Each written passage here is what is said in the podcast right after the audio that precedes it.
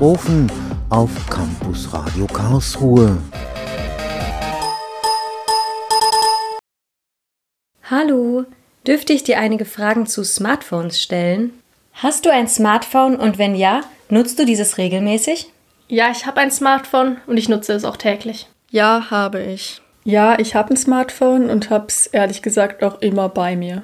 Nutzt du mit deinem Smartphone auch die mobilen Daten, wenn du zum Beispiel unterwegs bist? Ja, ich nutze mein Smartphone häufig von unterwegs. Ich schreibe zum Beispiel WhatsApp-Nachrichten, google etwas oder checke auch meine Bahnverbindungen. Ich habe einen Vertrag auf dem Handy, das heißt, ich kann immer mein Internet nutzen, auch wenn ich nicht im WLAN bin. Hast du dir schon einmal Gedanken über Sicherheitslücken gemacht, die dein Smartphone beim Zugriff auf mobiles Internet haben könnte?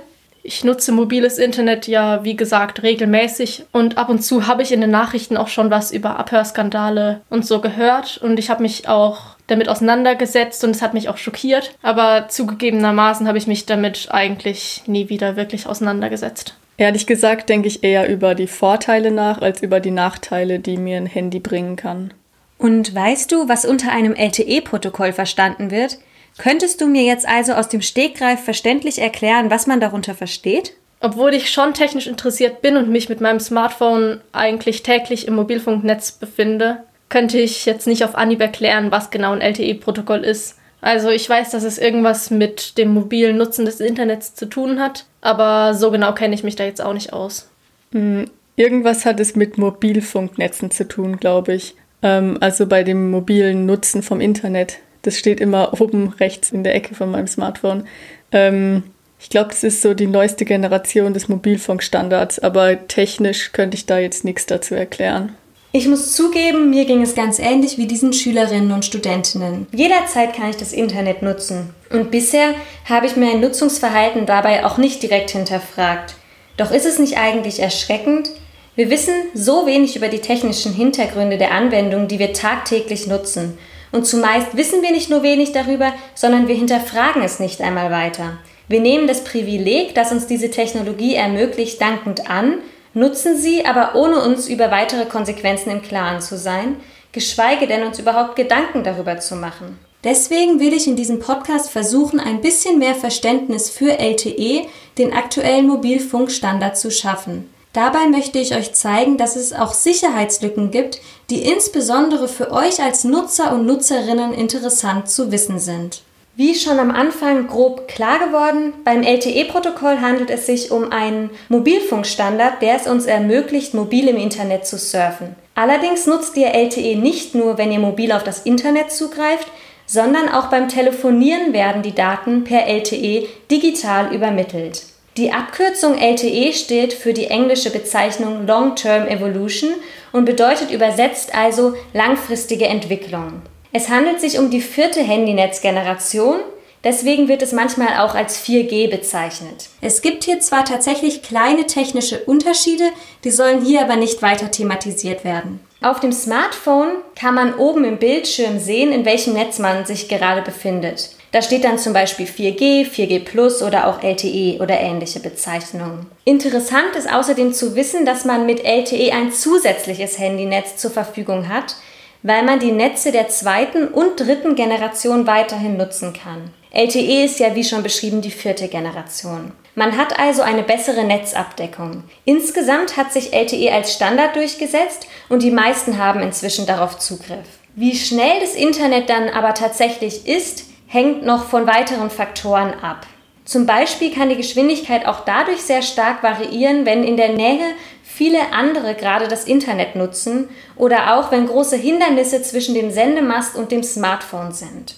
Grundsätzlich bietet LTE natürlich sehr viele Vorteile, dass es sich überhaupt als Standard durchgesetzt haben kann. Insgesamt ist es technisch einfach fortgeschrittener, sodass auch der Handyempfang besser ist. Nutzer des LTE können mit einer besseren Sprachqualität rechnen und auch einem geringeren Stromverbrauch beim Telefonieren zum Beispiel. Auch die Übertragungsraten sind erhöht und die Latenzzeiten sind geringer. Zum Verständnis Latenzzeit bedeutet die Zeit, die man zwischen der Eingabe in einem System und dann der erwünschten Ausgabe aus diesem System warten muss. Neben den gerade genannten Vorteilen gehen mit der Technologie aber auch Nachteile einher, wie es ja leider so oft der Fall ist. In den letzten Jahren hat sich die Forschung weiter mit LTE-Netzen beschäftigt und konnte dabei nach und nach Sicherheitslücken der Technologie aufdecken.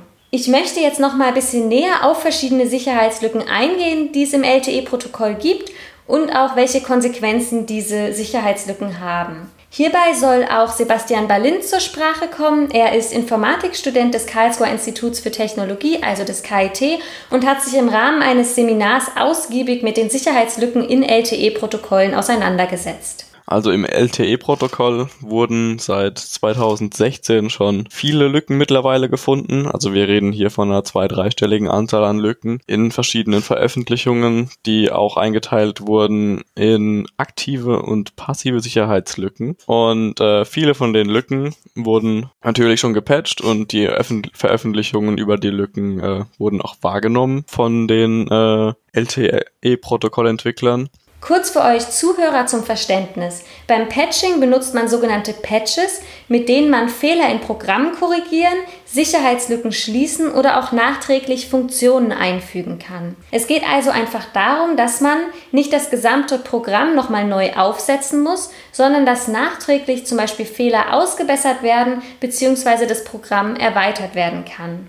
Der Begriff Patch kommt dabei übrigens von Pflaster und kommt aus der Zeit, in der Lochkarten noch sehr verbreitet waren. Damit man einzelne Löcher wieder zukleben konnte, hat man nämlich sogenannte Patches benutzt. Kommen wir aber zurück zum LTE-Protokoll. Es gibt also Sicherheitslücken im LTE-Protokoll, die durch Angreifer auf unterschiedliche Weise ausgenutzt werden können und damit unterschiedliche Konsequenzen mit sich bringen. Grundsätzlich unterscheidet man in der Informatik also zwei Arten von Angriffen, einmal die passiven und die aktiven. An sich unterscheiden sich die aktiven und passiven Angriffe dadurch, dass bei aktiven Angriffen aktiv Daten manipuliert werden, entweder auf dem Weg zum Netzwerk oder auf dem Weg zum Nutzer. Und bei passiven Angriffen werden diese eben nur abgehört, quasi gelauscht. Das ist dann in den meisten Fällen noch für den Nutzer gar nicht mitzubekommen. Also der wird niemals dann das erfahren, dass es passiert ist. Und äh, seine Daten wurden aber auch nicht verändert bei so einem Angriff. Im Folgenden sollen jetzt nochmal einige Sicherheitslücken ein bisschen konkreter vorgestellt werden, damit man so ein bisschen ein Gefühl dafür bekommt, was tatsächlich mögliche Konsequenzen sein können und was das für einen als Nutzer bedeuten kann. Und zuerst möchten wir aktive Angriffe besprechen.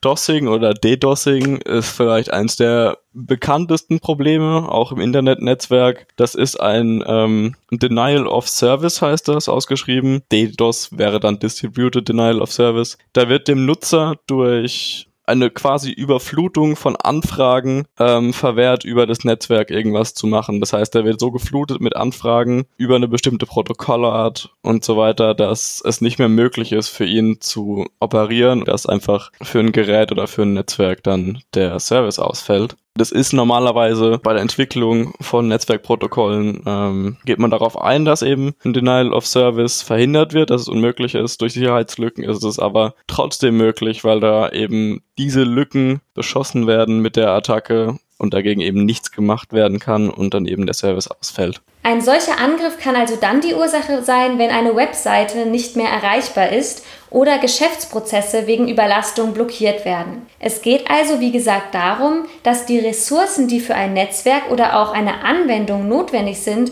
so erschöpft werden, dass der eigentliche Benutzer keinen Zugriff mehr darauf hat. Weiteres Beispiel ist die Sicherheitslücke Alter. Alter oder im Englischen Alter hat die Buchstaben LTE drin, deswegen heißt es Alter. Ähm, das ist ein aktiver Angriff, bei dem der Angreifer die Signale zwischen dem Nutzergerät und dem Netzwerk auffängt und einem Netzwerk simuliert, dass es das Nutzergerät ist und dem Nutzergerät simuliert, dass es das Netzwerk ist. Ähm, dafür gibt es spezielle Geräte, die eben diese Aufgabe erfüllen. Und äh, der Angriff Alter nutzt dafür aus, dass die Sicherheitsprotokollschicht, das heißt die zweite, die hat keine gegenseitige Authentifizierung, die es in den höheren Protokollschichten aber gibt, die eigentlich verhindert, dass sich das Gerät mit einem gefälschten Netzwerk verbindet. Für den tatsächlichen Angriff wird dann ausgenutzt, dass äh, Nutzerdaten bei der Übertragung nicht auf Vollständigkeit geprüft werden. Das ist dann im Prinzip ein großer Bestandteil der Sicherheitslücke. Und deswegen ist es möglich, eben die Nachricht, die dann ausgeht von dem Gerät oder eingeht, zu ändern, ohne dass es danach auffällt, wenn sie eben korrekt geändert wird. Wenn sie zu irgendwas Komischem geändert wird, fällt es natürlich auf. Und das ist eben nur möglich, wenn man den Inhalt der Nachricht kennt, die korrekt zu ändern. Und das kann eben dadurch missbraucht werden, dass wenn ein Nutzer auf eine Website zugreift, gibt er ja meistens eine Domain in seinen Browser ein. Und ein gängiges Protokoll ist dann eben, dass diese Domain dann eben zu einem Domain Domain Name Service geschickt wird, auch DNS-System genannt. Und das Domain Name Service schickt dann eben eine IP zu der Domain-Adresse zurück, auf die der Nutzer dann weitergeleitet wird. So ist es eigentlich bei jedem Aufruf von der Website im Browser. Die Alterstation kann eben jetzt, wenn eine Web, also wenn so eine Request rausgeschickt wird, was meistens am Anfang passiert, kennt die ja die Adresse von dem Domain, Domain Name Server, weil das eine öffentliche Adresse ist und kennt dadurch den Inhalt von der Übertragung und kann diesen Inhalt so ändern, dass statt der Adresse von dem Domain Name Service die Adresse von einem äh, bösartigen Domain Name Service steht. Dieser dann eben an den Nutzer eine IP zurückgibt, die nicht der Domain entspricht und der Nutzer wird dann dadurch auf eine Website weitergeleitet mit einer IP, die er eigentlich gar nicht kommen wollte. Der Angreifer kann einem Benutzer also eine manipulierte Website präsentieren, obwohl dieser eigentlich auf eine andere hat zugreifen wollen. Auf dieser Website ist es dann zum Beispiel möglich, eingegebene Passwörter oder andere persönliche Daten abzugreifen. Aber auch die passiven Angriffe haben relevante Konsequenzen, deswegen möchte ich jetzt auch hier einige Beispiele geben beim Identity Mapping. Ähm, da erkennt man dann die Identität eines Gerätes, eines Endgerätes und dadurch, dass dann die Identitätsdaten abgefangen werden, beziehungsweise erschnüffelt, das heißt dann auch Sniffing, können diese Gerätdaten dann dazu benutzt werden, um unter anderem die Telefonnummer von einem Handy zu kopieren, indem es die Identifikation vom Identifikationsserver abhört. Und äh, es kann dann so unter einer Telefonnummer von einem, von einem Gerät, das man eigentlich gar nicht hat, Nachrichten geschickt werden. Beim Identity Mapping können Teilnehmergeräte also in einer sogenannten Funkzelle identifiziert werden. Mobilfunknetze bestehen grundsätzlich aus vielen einzelnen Funkzellen. Ein Teilnehmer des Mobilfunknetzes kann sich zwischen diesen zunächst frei bewegen. Eine Funkzelle ist nämlich der Bereich einer Sende- und Empfangsstation, also einem Funkmast, in dem die Handysignale fehlerfrei empfangen werden können. Die Größe einer solchen Funkzelle kann sehr unterschiedlich sein. In der Regel sind es aber maximal 20 Kilometer. Und die Sicherheitslücke ermöglicht es jetzt dem Hacker also, zu erfahren, in welcher Funkzelle sich der Teilnehmer befindet. Bei Website Fingerprinting Attacks ist es dem Angreifer möglich, in dem Zeitintervalle von Protokollanfragen und Absendungen äh, zwischen Netzwerk und Gerät abgehört werden, ist es dem möglich zu bestimmen oder zu approximieren, mit welchen Websites das Gerät gerade ähm, Kontakt hat. Dementsprechend für Nutzer herauszufinden, auf welchen Websites sie sich befunden haben. Und das ist möglich, indem die Zeitintervalle der Protokolle und wie die geschickt werden, eben mit ähm, dem Ablauf von manchen Websites verglichen wird und so kann nachvollzogen werden, mit welchen Websites Nutzer Kontakt hatten. Ein anderer passiver Angriff ist dann das Eavesdropping. Das ist prinzipiell auf Deutsch Lauschen. Da geht es darum, dass ähm, schlechte oder unfertige Sicherheitsalgorithmen ausgehebelt werden, indem man diese halt eben geknackt hat. Und so kann Nachrichten dann eben im Originaltext gelesen werden. Äh, Eavesdropping ist auch quasi das bekannteste eben, dass Nachrichten durch dritte Zugreifer auf das Netz mitgelesen werden. Bei all diesen Angriffen ist aber natürlich eine Frage ganz besonders wichtig. Welche Auswirkungen hat das tatsächlich auf den Nutzer? Können diese Sicherheitslücken in Realität praktisch umgesetzt werden? Besteht also ein akutes Risiko für uns Nutzer und Nutzerinnen? Die Sicherheitslücken, die bereits zum LTE-Protokoll gefunden und veröffentlicht wurden, haben nur bedingt Einfluss auf den Nutzer von LTE weil die Lücken nur auf einem Testbed quasi gefunden wurde, das vor einigen Jahren ähm, als Open Source Software zur Verfügung gestellt wurde, weil es nicht möglich ist oder nur beschränkt möglich auf schon implementierten Netzen von Mobilfunkanbietern zu testen eben. Das heißt, diese meisten Lücken wurden auf einem theoretischen Grundsatz quasi getestet, auf einem theoretischen Programm. Es gibt jedoch bei den meisten Papern mindestens eine Lücke, die durch eine Proof-of-Concept-Attacke mal getestet wurde. Und äh, so wurde eben verifiziert, dass manche Attacken auch schon bei wirklich implementierten Mobilfunknetzen dann eben funktioniert haben. Zum Beispiel bei einer Lücke wurde in Rumänien oder so mal in einem LTE netz getestet und da hat man dann es eben geschafft, so eine Lücke auszunutzen. Also es ist möglich, die dann auch in Mobilfunken zu finden. Wir haben also gesehen, welche große Relevanz Smartphones grundsätzlich in unserem Leben einnehmen. Bestimmt geht es euch ganz ähnlich. Ohne groß nachzudenken nutzt man das Smartphone eigentlich ständig. Und wie schon gesagt, kennt man sich trotzdem recht wenig mit den technischen Aspekten aus. Aber vielleicht sollten wir uns ein bisschen mehr darüber im Klaren sein, dass alle sicher wirkenden Techniken mit all ihren Vorteilen, die sie im Alltag bringen, leider auch oft mit Nachteilen einhergehen. Die Problematik hierbei ist aber natürlich, dass jede Innovation eigentlich mit Risiken verbunden ist. Alles Neue ist also auch mit Unsicherheit behaftet. Man sollte sich also vielleicht auch fragen, wie man konkret mit solcher Unsicherheit umgehen kann, weil man eigentlich immer mit ihr konfrontiert ist. Ich persönlich halte es dabei aber trotzdem für relevant, dass man sich umfassend informiert. Ich habe herausgefunden, dass es mir einfacher fällt, mit Risiken und Sicherheiten gut umgehen zu können, wenn ich mich auch mit diesen auseinandersetze. Als Normalbürger lässt sich also nicht direkt viel gegen solche Sicherheitslücken machen. Aber trotzdem denke ich, dass es für den eigenen Alltag doch sinnvoll ist, sich zumindest so damit auseinanderzusetzen, dass man ein Grundverständnis der Technologie hat und mögliche Risiken einfach besser einordnen kann.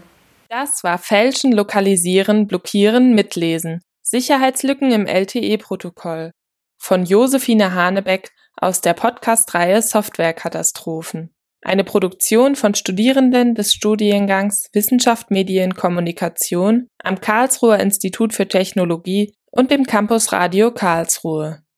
GesprächspartnerInnen waren Studierende der Informatik am Lehrstuhl Softwareentwurf und Qualität